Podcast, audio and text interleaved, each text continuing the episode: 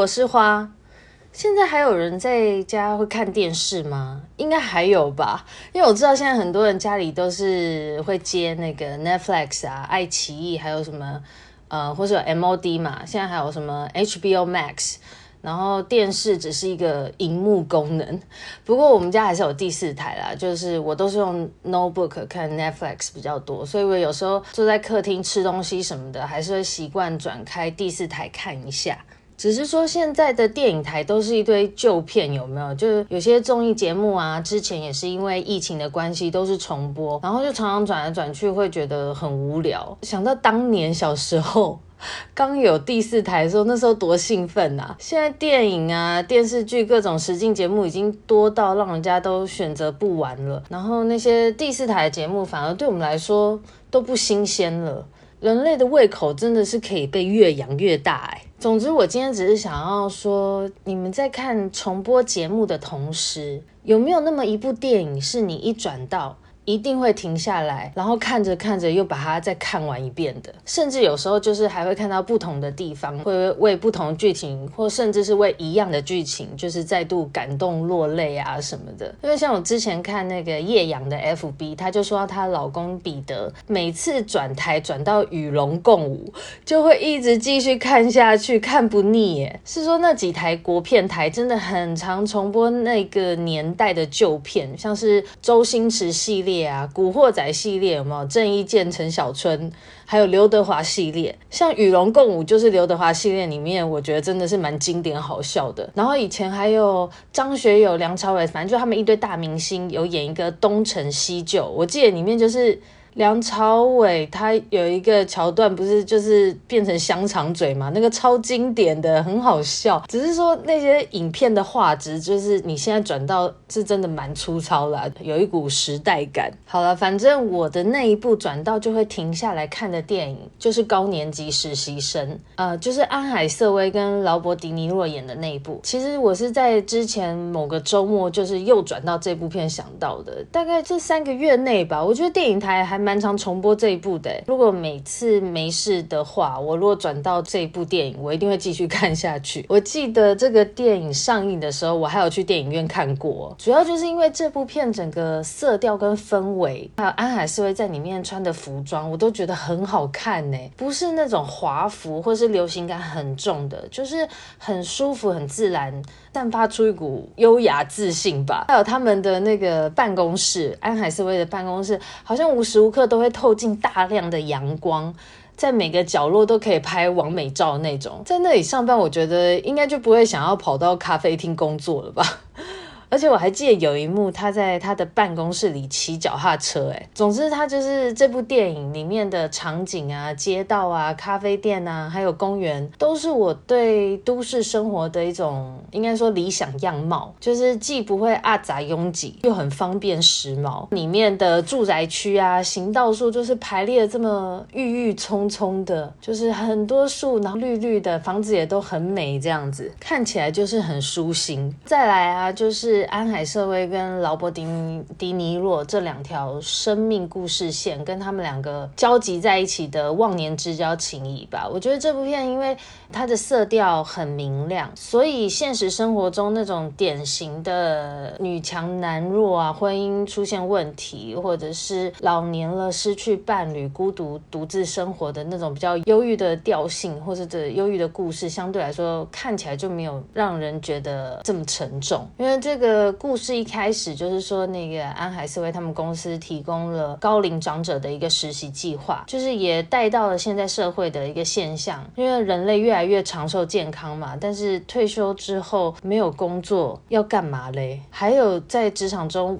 像我们会面对一些比较老一辈的人，或许会有一些比较不灵光，或觉得他电脑好像比较弱的那种刻板印象。一开始呢，那个安就是很排斥跟劳勃迪尼洛合作，但是这个劳勃迪尼洛演的就是一个很有活力，一直很想做点事的退休人士。那他就是观察力很敏锐啊，跟他很主动创造机会之下，他就创造了他跟老板有共事的契机，也发展出他们后来忘年之交的种种互动跟经验交流。在这部电影里面，我看到了人都要一直维持，应该不能说一直维持，就是人最好就是维持个体面自律的生活，到老一样可以过得，我觉得是很有意思的。因为在生活机会啊，仍然仍然是要靠自己去主动寻找的。智慧的经验跟累积不会因为你的老而被消失。然后里面也有那种轻盈共居类似的经验，应该说轻盈共同工作啦，就是那种老年人跟年轻人共同工作的。种种的体现，就是让人看了觉得很温暖，因为里面劳勃迪尼迪尼洛有跟很多他年轻的同事互动嘛，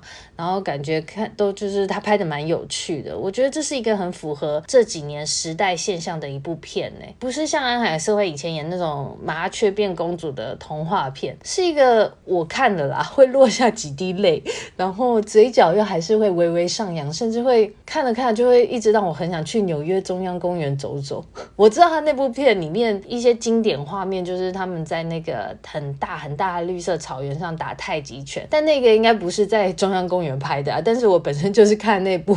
莫名的一直很想去纽约中央公园。总之，那部片给我的感觉就是一部对平日日常生活中再次注满希望的一种细水长流的片吧。这个就是我每转必停留的电影。其实我还想多加一个。有一部叫做《美味关系》的电影，这个是梅丽史翠普跟艾美亚当斯演的。呃，他好像是真人小说改编的，讲一个就是无聊平凡的上班族，他用那个 blog 记录挑战他一年内做出他的偶像。嗯，Julia Child 就是美国，应该算是美国傅培梅，她的食谱料理的一个计划。他就是透过这个三百六十五天的计划，描述在这三百六十五个日子里的高低起伏啊，挫折、失望啊，还有兴奋、满足啊，跟家人间感情互动，还有他读者的交流等等。就是他透过这个三百六十五个挑战计划，渐渐的，就是有人注意到他嘛，然后有读者越来越多，甚至有记者要采访他。最后，他的厨艺也是因为这样，就是变得很厉害。因为他的那个部落格大红，让他开启了人生另外一个契机。后来他就是部这个部落格集结出书，拍成电影。